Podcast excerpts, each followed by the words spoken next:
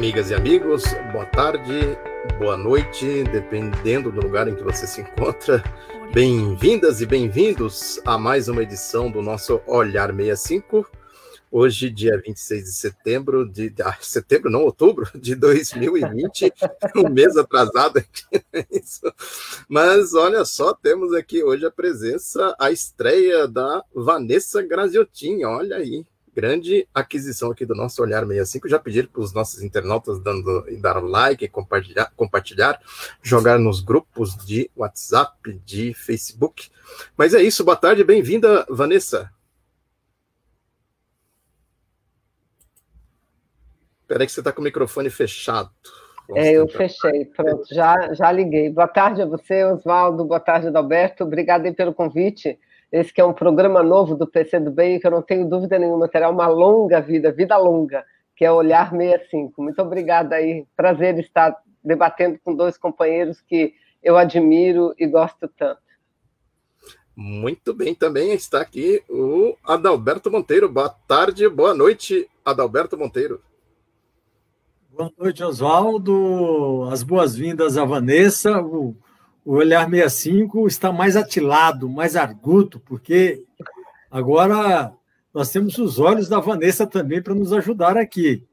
Então, a Vanessa é uma personalidade da, da política brasileira, uma mulher que, que orgulha o nosso povo, que tem uma, uma vida política de lutas sociais muito grande e, com certeza, né, a, Vanessa é hoje exerce no PCdoB a tarefa de secretária da mulher, esse tema tão relevante, tão presente nas eleições municipais e no cotidiano da, da vida política e econômica do país. Então, vocês percebam que o Olhar 65, ele, como eu já disse, vai ficar mais atilado agora com a presença aqui do Olhar da Vanessa. Eu preferia dizer vai ficar mais atilado por conta de ser um olhar feminino. Muito importante isso, viu? Isso é verdade. Hoje é Feminino e feminista. É. Hoje é segunda-feira, estamos começando a semana, mas o nosso primeiro tema acho que poderia começar com um brinde, não é isso? aqui, ó. Chile. Ah. Tintinha, Chile. Tinha o Chile, uma grande vitória do plebiscito lá, não foi isso? Quer dizer, isso muda um pouco a configuração aqui da nossa América do Sul, da América Latina, podemos dizer assim, também tem um, um alcance, talvez, aí em âmbito mundial, né? Porque muda um pouco essa configuração da geopolítica, esse, essa cadeia de golpes recente, que ocorreu aqui na América Latina, quer dizer, teve aí as, a, a, eleição na Bolívia, que representou uma reviravolta importante, quer dizer, vai se formando um polo aqui, de certa forma, de resistência democrática aqui na América Latina. Não é isso, Vanessa? Como é que você viu esta vitória lá do povo chileno? É, perfeito. Eu acho que você fala isso porque tivemos a, uma vitória contundente na Argentina. É bom lembrar que é, Argentina e aí todos os, os países latino-americanos sofreram é, lawfare, ou seja, tentativas e interferências claras, não é? que é a nova forma de fazer golpe, assim como sofremos na década de 60, início da década de 70, agora foi a mesma coisa, que o golpe da presidenta Dilma, o próprio golpe que teve na Bolívia, né? então, além da Argentina, que é, o neoliberalismo não se sustentou quatro anos, a gente teve agora a vitória na Bolívia, que é importante, e essa estrondosa, acachapante vitória é, da democracia e do povo chileno, né, que depois de quase 50 anos, porque veja bem, são quase 50 anos de, é, é, é, de uma Constituição elaborada por Pinochet. Até então, né, mesmo, mesmo é, governos mais progressistas, mas ainda não alcançavam força suficiente para romper com a estrutura da Constituição chilena, que transformou um país num grande mercado, um mercado onde o que menos importa são as pessoas, né? Você veja, foi preciso os idosos começarem a se matarem, né, se suicidarem, foi preciso é, trabalhadores é, alcançar situação quase que de indigência para que a população se levantasse contra é, a estrutura desse neoliberalismo que vem sendo aplicado no Chile há muito tempo. Né? Então, para a gente, sem dúvida nenhuma, é um, é um forte sopro de esperança. Nós que vivemos sobre a ditadura de Bolsonaro aqui, porque é uma ditadura lá Bolsonaro, não é? Que vivemos isso, para a gente, sem dúvida nenhuma, é um, um, sopro de muita esperança. Agora, antes de o Adalberto falar, e ele vai discorrer bastante sobre isso, eu só quero dizer o seguinte: eu acabei de ler uma notícia, o Vermelho até divulgou também, uma notícia dando conta de que a participação feminina na, na Bolívia, ou seja, através das últimas eleições, elevou a Bolívia como o país que tem uma, maior, uma das maiores presenças femininas no parlamento, ou seja, as mulheres lá alcançaram 48% das cadeiras na Câmara e 56% das cadeiras no Senado, ou seja, mulheres são maioria. Agora, óbvio que isso não caiu do céu, né? Lá foram várias reformas, inclusive uma legislação que prevê é, é, a ocupação, lá são chapas fechadas, né, pré-ordenadas, que é tudo que a gente defende aqui no Brasil, mas nunca a gente conseguiu, chapas pré-ordenadas com alternância de gênero. Né, isso fez com que as mulheres deram, dessem um salto muito importante. Adalberto? Eu, eu, dialogando aí com a Vanessa, Vanessa e a constituinte livre e soberana que vai acontecer ano que vem no Chile, você tá. É isso. A Vanessa está é. fazendo assim, é porque. Vanessa, eu deixo você para falar isso. Eu não, não, é, fala, vale, fala, Não, fala, a fala. conquista do povo chileno é que a Constituinte, a, a, a ser eleita ano próximo no Chile, em decorrência do plebiscito, será paritária. A metade composta por homens e a metade por mulheres que acredito, né, Vanessa, que em termos de América Latina e até talvez de mundo, não sei, é a primeira grande decisão de uma de um, de um parlamento constituinte que vai ser paritário. Então, essa esse é para saudar aqui a nossa secretária da Mulher pela sua primeira participação no Aliança 65. Então, já para a gente ampliar o debate, mas dizer o seguinte, que vários países aqui no nosso continente já adotam essa política. A Nicarágua prevê na sua Constituição a paridade. Cuba avançou também para a questão da paridade, porque essa questão do, do gênero, Adalberto, quando a gente luta contra a discriminação e pela paridade de gênero, nós estamos lutando exatamente para construir uma, uma estrutura da sociedade mais democrática, porque não pode haver emancipação justiça social, democracia, se a mulher não é permitido uma participação mais efetiva nos espaços de poder. E aí o Brasil é, é, é lamentável. Né? Eu acho muito bom esses avanços significativos em outro país, porque nos coloca cada vez mais é, numa situação de emparedamento. O Brasil fica emparedado, porque é uma vergonha.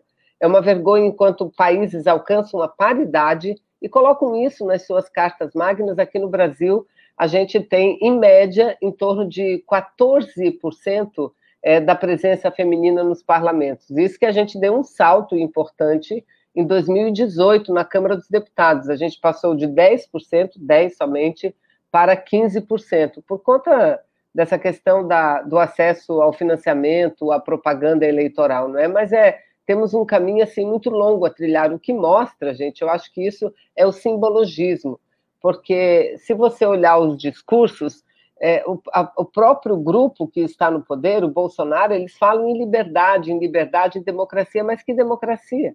Que democracia é essa que eles falam? Que liberdade é essa que eles falam? Que vivem a perseguir mulheres, é, homossexuais, vivem é, é fechando os espaços, dizendo que numa sociedade a mulher deve obediência ao homem? Não, não, não é essa sociedade. Então, eu acho que Cada vez mais a gente tem que falar sobre isso e usar esses parâmetros da participação feminina nos espaços de poder para medir o grau de democracia e de liberdade de cada nação. E aí, lamentavelmente, aqui no nosso continente, a gente só ganha de Belize e do Haiti. Veja bem, só ganhamos de Belize e do Haiti, perdemos para todas as outras nações. Mas então, Adalberto, importante a vitória do Chile, né? Então, olha, Vanessa, essa vitória foi importante mesmo. E dizer o seguinte, mas isso, como sempre, as vitórias do povo na América Latina são frutos de muita luta e de muita mobilização do povo. Eu estava lendo hoje as notas da de uma camarada que é especialista em política internacional, Ana Prestes, e ela chamava atenção que daquelas grandes mobilizações de 2019, que vieram a resultar na, na convocação do plebiscito, lá no Chile atualmente tem 500 presos políticos que foram presos no, no decorrer daquela, daquele grande levante popular.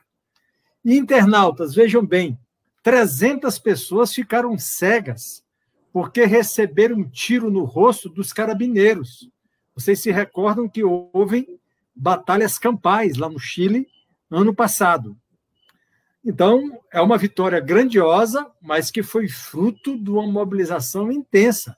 Como disse a Vanessa, a ditadura Pinochet caiu em 1990.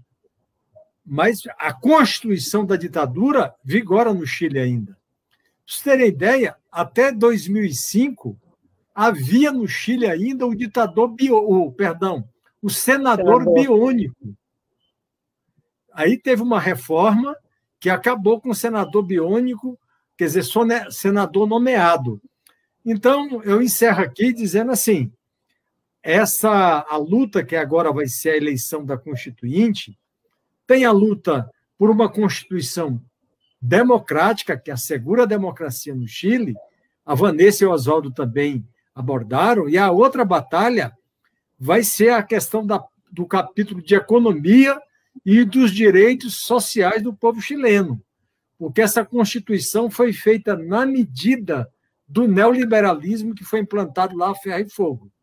Então, por isso que essa Constituição ela, ela tem tanta algeriza do povo chileno, porque ela, ela tem entulho autoritário e ela consagra ali as injustiças do neoliberalismo. Só dizer que aqui no nosso Olhar 65 nós não estabelecemos cota, mas as mulheres são ampla maioria aqui nos comentários. Registrar aqui, por exemplo, a nossa querida Eneida, que mandou aqui uma mensagem interessante. Deixa eu até projetar lá aqui na tela, que ela fala que no México foi aprovado ano passado 50% da paridade total. Está aqui também, aqui, ó, a Liege Rocha acompanhando a gente.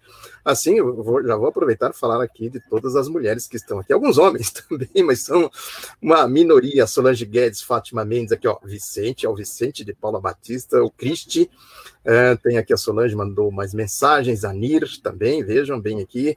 E a Edneida Mouras. É muito importante vocês mandarem mensagens aqui para gente, porque isso ajuda aqui no nosso impulsionamento, além dos cliques, das inscrições, dos compartilhamentos e etc. Cada interação que vocês fazem aqui é uma porretada digital no bolsonarismo e tudo que ele representa. Mas tem também, Vanessa, esse aspecto o governo Bolsonaro tem muita, por, pelo, pelo papel do Brasil, o peso do Brasil, tem muita influência aqui na região, mas também vai se criando um polo geopolítico de enfrentamento com esse com a, a influência do bolsonarismo na região. Você também vê a questão por aí? Seu microfone. Deixa eu ligar aqui. Já, já liguei. Então, veja, eu acho que aqui no Brasil, eu vi muitos comentários hoje na comparação entre o que aconteceu no Chile e a realidade que nós vivemos no Brasil. Mas se a gente for ver, a ditadura militar do Chile, do ponto de vista da estrutura, que é essa que o, que o Adalberto está falando, da estrutura do Estado, o Chile foi o primeiro país a aplicar a política neoliberal. Foi o primeiro país no nosso continente. E aplicou essa política com muita força e fez isso de uma forma muito consistente, tanto que só agora, você veja bem, só agora eles vão eleger, a população chilena vai eleger uma Assembleia exclusiva, uma Assembleia Nacional Constituinte, para rever essa carta. E, obviamente, não são apenas as questões democráticas e de liberdade, é da própria estrutura do Estado chileno, ou seja, vai ser um debate lindo, é, Adalberto e Oswaldo, vai ser um debate, assim, profundo, profundo, não é? Só que aqui no Brasil, depois que é, a gente conseguiu derrotar, e o nosso partido teve um papel assim fundamental, decisivo nisso, a, a ditadura militar, foi escrita a Constituição de 1988, conhecida como a Constituição Cidadã, e é contra ela que se volta agora, se voltaram governos anteriores, de Collor, de Fernando Henrique Cardoso, governos é, neoliberais, e agora com muita força é contra ela que se volta Bolsonaro. Aliás, eu não sei se vocês viram, se vocês viram o líder do governo na Câmara, né, o deputado é, É, o deputado lá nem lembro o nome dele. Ricardo. É, Ricardo Barros. Ricardo, Ricardo Barros, o líder do Bolsonaro na, na Câmara, dizendo que o Brasil tem que ter uma constituinte também, uma Assembleia Nacional Constituinte. Só que a razão que leva os bolsonaristas a, a quererem uma Assembleia Nacional Constituinte é o inverso do que o que aconteceu no Chile, o que eles querem aqui. E o Ricardo, veja bem, eu estava no parlamento e ouvi esse discurso, mas esse discurso não batia no ouvido, não, ele batia na alma, batia no coração. Se sucediam, sabe o quê? É, pronunciamentos de parlamentares que subiu à tribuna para contar e dizer, fazendo discurso, dizendo quantas vezes a Constituição brasileira falava na palavra direito direitos e não falava na palavra deveres. Olha só, eles se incomodam com os direitos do povo que não tem direito nenhum e os poucos que têm eles estão destruindo, não é? Então eu acho o seguinte, eu acho que o, o a, a, a vida política do Bolsonaro ela já está começando a se complicar. E o meu palpite é que ela vai se complicar ainda mais a partir do dia 5. Oxalá não é, que é, aquele, aquele demônio daquele Trump perca as eleições nos Estados Unidos. Porque se isso acontecer, se o Trump for derrotado, isso vai ser um golpe na política do Bolsonaro, de todo aquele grupo é, é, do atraso, da extrema-direita, sabe? Não é? Então, eu acho que essa, essa questão no Brasil, ela, ela, ela, ela atinge, ela, ela reflete, né? reflete é, no Brasil, não tenho dúvida nenhuma. Adalberto, você quer falar ainda sobre esse assunto? Ou já podemos bora, pular bora, a fronteira? Bora seguir, segue o jogo. Então, agora é, a gente fala um pouquinho também dessa questão da vacina, quer dizer, as atitudes do, do Bolsonaro, os problemas que o país vem enfrentando. É, nós tivemos hoje no nosso programa Roda de Conversa o doutor Roberto Bittencourt, que, aliás, deu um show de informação foi muito bacana a participação dele. E uma coisa que a gente debateu bastante é esse problema da tentativa da judicialização da vacina. Quer dizer, é mais uma ofensiva do Bolsonaro no sentido de fazer com que o controle da pandemia é, não seja exercido por quem de direito, no caso o governo federal, quer dizer, cumprir as leis, cumprir a Constituição. É mais uma atitude aí é, do Bolsonaro que a gente pode caracterizar como irresponsável e até criminosa, não é isso, Vanessa? Eu estou ligando porque eu estou gripada e às vezes eu tuço aqui, eu não quero que apareça, mas veja, não, é, é, é, aquela atitude, mais uma vez, não é surpresa, né? Mas é a continuidade de uma atitude negacionista é, do Bolsonaro e daqueles que o rodeiam, né? Hoje mesmo ele insistiu numa outra fala, dizendo que ninguém será obrigado é, a tomar a vacina. Veja bem, é claro que você não tem como pegar uma pessoa, a força e na marra, levar a pessoa para, para, para votar, assim como o voto é obrigatório. O voto no Brasil é obrigatório ninguém é carregado à força para exercer o seu direito do voto. As pessoas vão. Assim como vacinação no Brasil é obrigatória.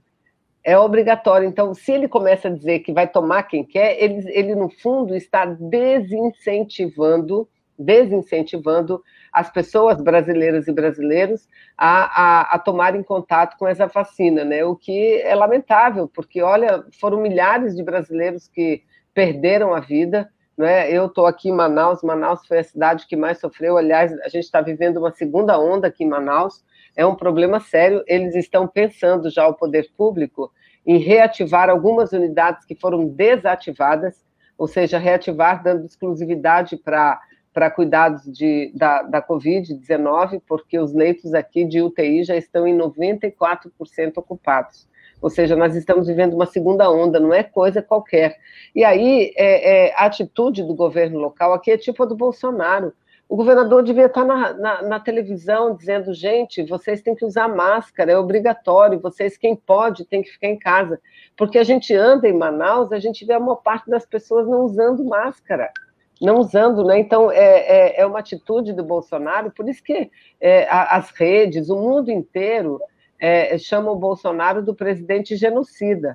Não é à toa, porque todas as suas atitudes, né, durante a pandemia agora, frente à possibilidade da vacina, e, e, uma vacina chinesa, né, que ele acha que é mais importante bater na China, e ele bate na China para quê? Para prestar serviço aos americanos, né, do que preservar a vida de brasileiros e de brasileiras. Então, é lamentável.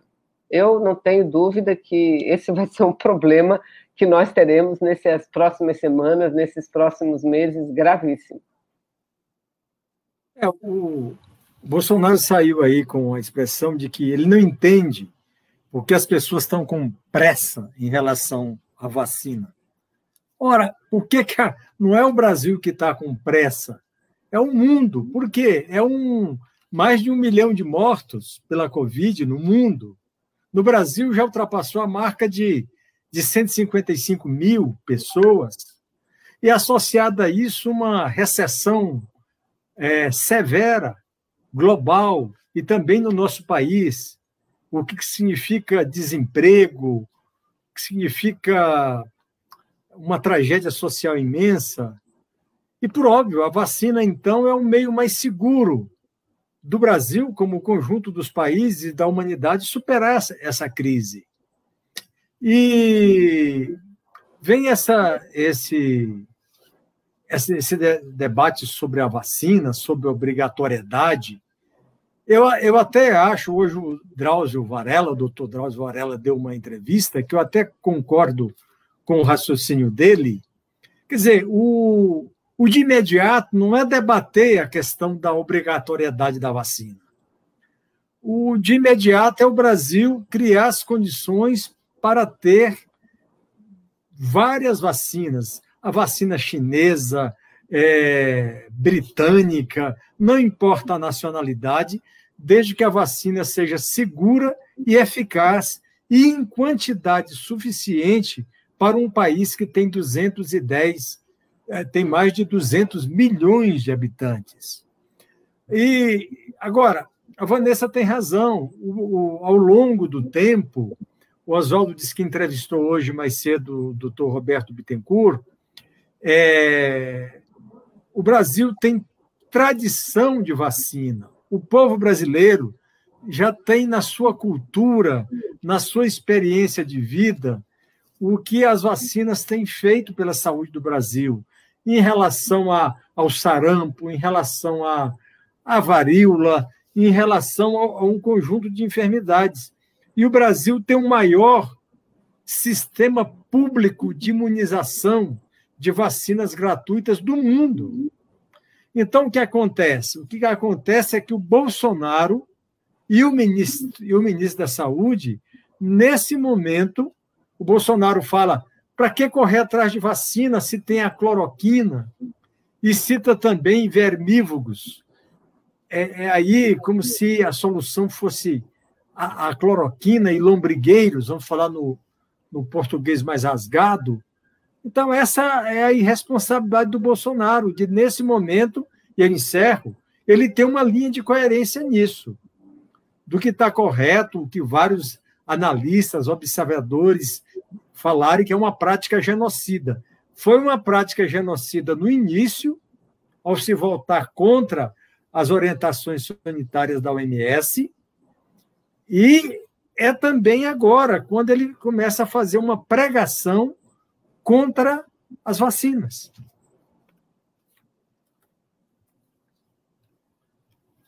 Abrindo aqui o microfone, mas é isso, viu? Isso que você falou, só voltando um pouquinho aqui ao assunto anterior, Vanessa, tem uma matéria que está agora no jornal é, O Estado de São Paulo, na sua versão eletrônica, é a matéria da Adriana Fernandes, que ela diz o seguinte: que a proposta de plebiscito no Brasil é debate avessas do movimento chileno. Ainda pelas tantas, ela vai ouvir a Elida Graziani Pinto, que é procuradora do Ministério de Contas do Estado de São Paulo, é, diz aqui a matéria que ela é ferrenha defensora dos recursos para saúde e educação garantidos na Constituição. Um plebiscito agora, agora traria, na prática, uma espécie do debate chileno às avessas, uma desconstitucionalização das garantias de saúde e educação públicas universais e um retrocesso brasileiro na contramão da revolta social chilena.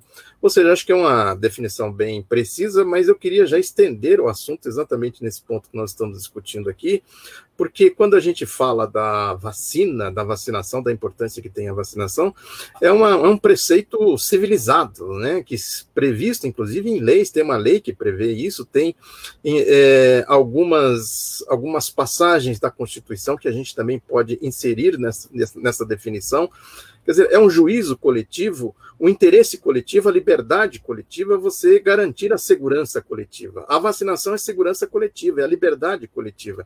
Quer dizer, isso podemos remeter, inclusive, para uma discussão filosófica que vem da história, como a humanidade foi atingindo novos patamares de civilidade, de civilização. Podemos dizer, sinteticamente, a vacinação coletiva é uma questão de civilidade. E o Bolsonaro, quando ele toma essas atitudes, ele está, mais uma vez, repito, também desse ponto de vista, do ponto de vista de ser autoritário, de adotar um, uma postura de autoritarismo e defender esse autoritarismo como se ele estivesse defendendo a liberdade. É, isso, é, evidentemente, que está inserido na sua conduta também autoritária, de, quer dizer, marchar contra as leis, contra a Constituição, contra o Estado democrático de direito, consequentemente, contra o interesse coletivo. Não é isso, Vanessa? Ah, sem dúvida nenhuma, sem dúvida nenhuma. Tanto que a própria estrutura é, é, do sistema público de saúde, primeiro, valoriza muito, porque a gente fala muito do, do SUS pela sua capacidade de atendimento, de não discriminação entre as pessoas. Né? O que seria do Brasil não fosse esse sistema único de saúde é, para acolher e socorrer as pessoas nesse momento de pandemia. Quem tinha alguma dúvida deixou de ter, né? Quem é contra é porque é contra o povo mesmo, não é? É, mas a, os princípios que balizam o SUS, é, um dos principais é de valorizar a medicina preventiva. E o Brasil é um dos países mais avançados do mundo no que diz respeito à vacina. É lamentável, a gente está falando aqui de vacina da Covid, mas já é, há estudos, indicadores que mostram que o Brasil vem retrocedendo nessa questão do acesso das pessoas a esse sistema de vacinação das crianças, principalmente, o que é muito grave, o que é muito grave, né? E isso decorre do quê? Do acaso? Não, decorre desse tipo de postura a lá Bolsonaro, que diz que não, que vacina é, não é boa, que ninguém tem que tomar, basta, como diz o, o Adalberto, tomar os vermífugos, né? A ivermectina, enfim, a cloroquina, que nada disso, nada disso. A vacina é, quando, ela é, é, é, é, quando ela é descoberta e quando ela é efetivada e quando ela é aprovada pelos organismos de saúde, não existe meio melhor do que trabalhar a saúde das pessoas, né, que é a saúde preventiva. Então, lamentavelmente, a gente vive esse retrocesso no Brasil e nesse momento de pandemia, o que é naturalmente grave, mas no, no momento de pandemia ele piora ainda mais. E aí isso me leva a perguntar assim, como que tanta gente... O pior é isso, Pior é que a gente anda na rua, é o nível não só é, é, da falta de acesso à informação correta, mas é o nível de desinformação. Você veja, são as fake news do Bolsonaro, porque eles têm um sistema de espalhar mentira que é uma coisa assim impressionante, impressionante. E eles atacam em tudo, atacam em tudo, né? Inclusive nessa questão da saúde, ou seja, eles já batizaram um vírus como vírus chinês. Olha só, isso é um crime. Isso é um crime de, é, é contra a humanidade. Isso é um crime, porque a doença se manifestou primeiro lá, não significa que o vírus seja chinês, de jeito nenhum, não é?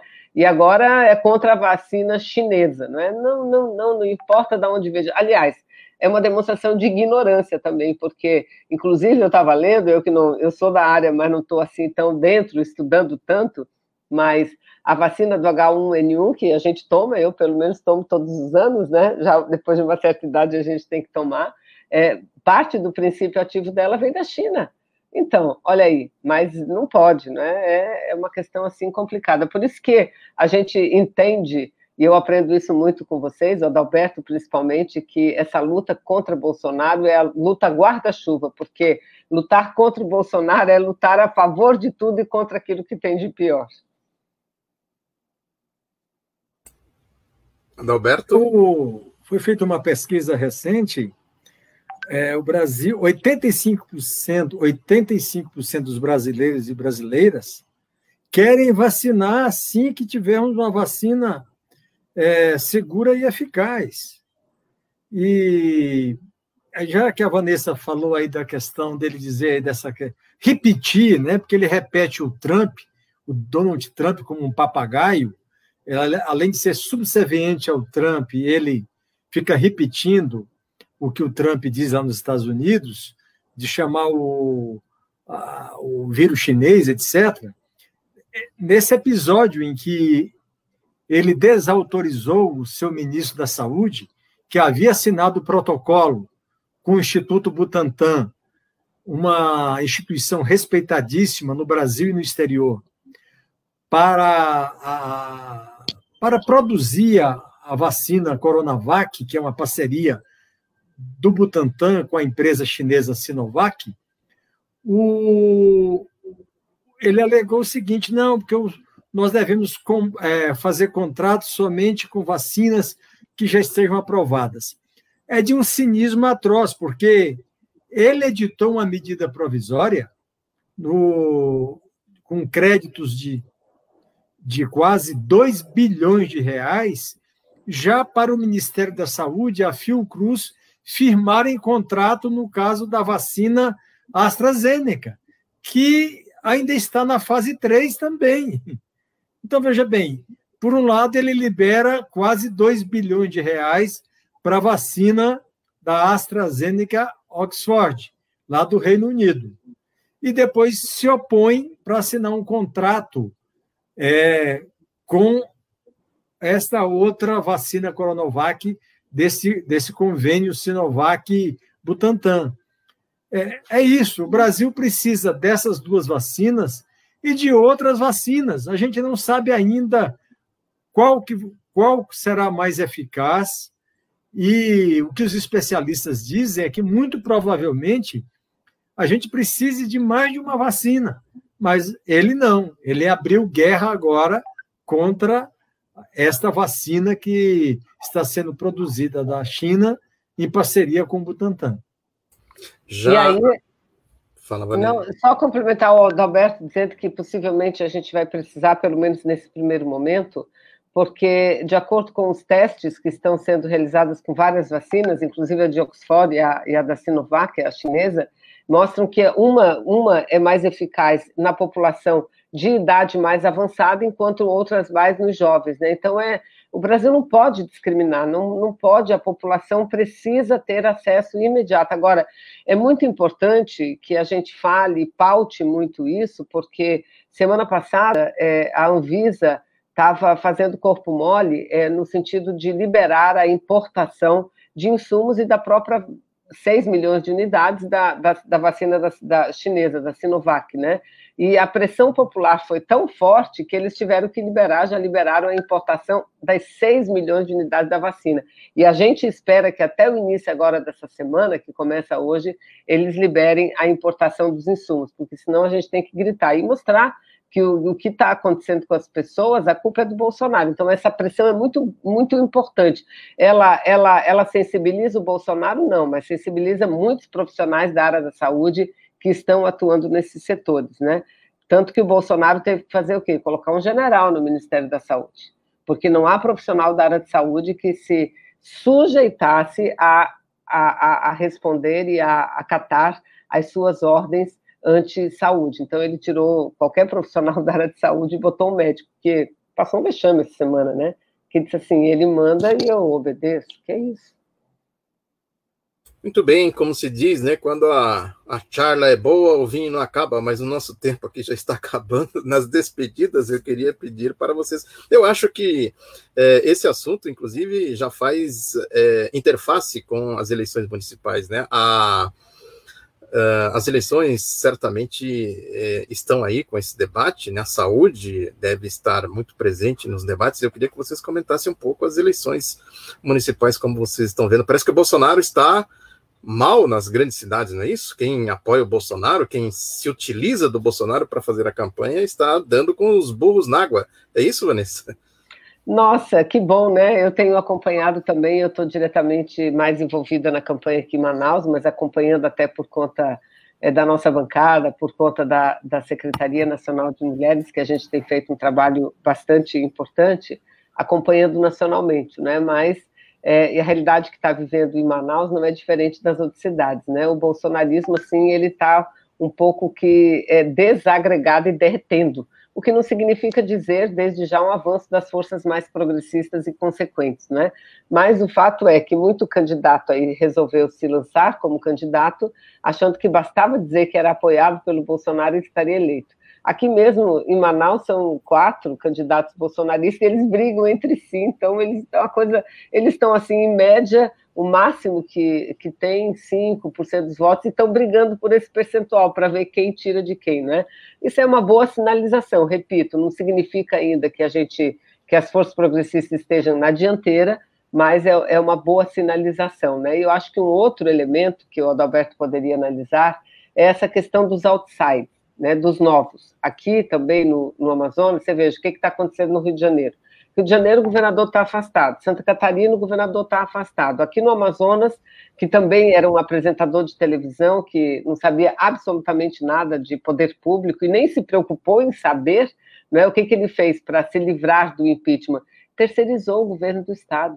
Ele, ele loteou com os deputados estaduais, você veja, e está lá no Fantástico, está lá né, em todos os canais, em denúncia de corrupção, gente super, comprar em loja de vinho, você mostrou aí o vinho chileno, né? comprar respirador em loja de vinho, esquema já comprovado, não é, não é uma denúncia como a gente viu no passado leviana, ah, porque eu acho que eu tenho convicção, não, não, não, são provas, provas da cadeia do superfaturamento que aconteceu exatamente no momento, veja, em que o sistema público de saúde estava colapsado aqui em Manaus. Então, é, é muito triste o que aconteceu, acho que devagarinho a, a, população vai percebendo. E no mais, eu acho que o nosso grande destaque é a, a performance da Manuela, né, em Porto Alegre, que para a gente também é uma outra luz de esperança e que não é algo conquistado nessa eleição, não. Manuela é candidata a prefeita pela terceira vez, pela terceira vez, vindo assim numa trajetória muito importante, né? Ouviu, Adalberto? É, de fato, o bolsonarismo, como disse a Vanessa, primeiro tem esse fenômeno da fragmentação como ele saiu do PSL e aquele partido que ele tem, está tentando fundar, que é o Aliança, não se viabilizou, o bolsonarismo se fragmentou. Então, esse é um, é um primeiro fenômeno que acontece mesmo nas regiões onde ele tem uma aprovação maior, como é o caso da região norte e centro-oeste. Agora, nas, nas duas principais capitais, nas duas principais capitais, que é. Vocês estão ouvindo barulho aí, mas por hora não tem como resolver. É, nas duas principais capitais, que é Rio de Janeiro e, e São Paulo, também o bolsonarismo vai não está bem das pernas. Né? O russomano começa ah, aliviou aqui o barulho. O russomano começa a derreter em São Paulo e também no, no Rio de Janeiro, o Crivella, que são duas grandes capitais onde o apoio do Bolsonaro está funcionando como uma âncora em relação ao, ao, à, à candidatura do Crivella e do Russomano. Não quero dizer que a questão esteja resolvida, que o Crivella esteja fora do segundo turno, que o Russomano já, seja, já seja cachorro morto. Mas a fotografia disso é hoje. E eu quero fazer dois comentários finais. É... em relação a. Lá em Porto Alegre, a, a, a Manuela está em primeiro lugar e a direita e a centro-direita, nessa reta final, vão se engalfinhar. Quer dizer, o Fortunati, que é do PTB, que já foi prefeito de Porto Alegre, e o Melo, que é do MDB, também é candidato e já foi prefeito, e o Nelson Marquesan Júnior, que é o atual prefeito, estão tecnicamente empatados. Então, o que acontece? Essa direita e centro-direita estão numa chamada guerra de foice no escuro para saber qual dos três, qual deles se credencia para o segundo turno. E isso favorece a Manuela. Porque, embora ela esteja sendo atacada, porque é a líder das pesquisas, esse, essa divisão da direita, nesse momento, favorece a campanha da Manu. Ah, e uma última bem. coisa. Hum. Lá em Recife, lá em Recife, é porque tem. Lá em Recife, tem o João Campos lidera, está em primeiro, e tem um empate. Dessa vez não é entre três da, da direita. Uma da esquerda, que é a Marília Arraes, do PT, e tem a delegada Patrícia, que é candidata do Podemos, e tem o Mendonça, filho, que é do Democratas. Aqui também há um empate técnico. O, o empate técnico aqui, etc. E eu andei apurando, Vanessa e Oswaldo, é que alguns observadores políticos lá de Recife entendem que o melhor, aqueles que apoiam o João Campos, né, PCdoB apoia o João Campos em Recife, que a gente não escolhe adversário do segundo turno, mas que a Marília Reis talvez fosse a adversária mais adequada para o segundo turno para o João Campos. Por quê? Porque se for a delegada Patrícia, a direita toda se uniria em torno da delegada Patrícia. Então, só, digamos aí, uma, uma nota de, de observação sobre Recife.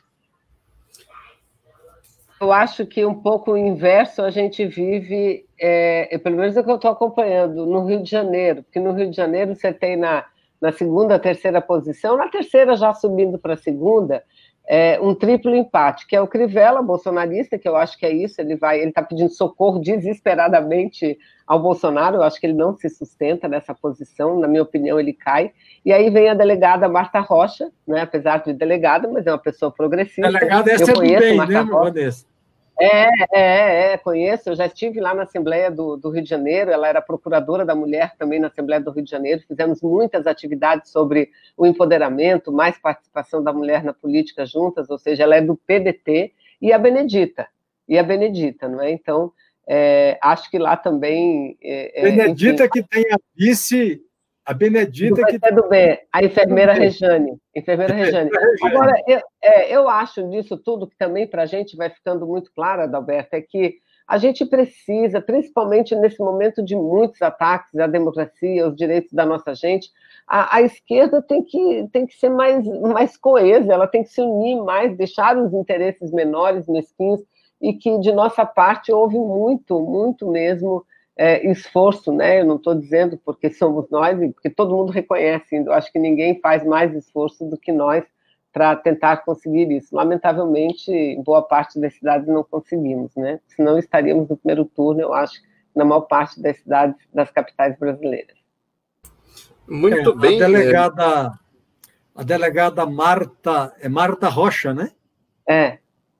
A delegada Marta Rocha está em empate técnico com a Benedita, e com o Crivella. E a diferença é de dois pontos, então ali está de fato embolado entre é. as duas candidaturas de esquerda, sendo que o Crivella, como já disse a Vanessa, está assim orando para o Bolsonaro, ver se o Bolsonaro apoia, socorre.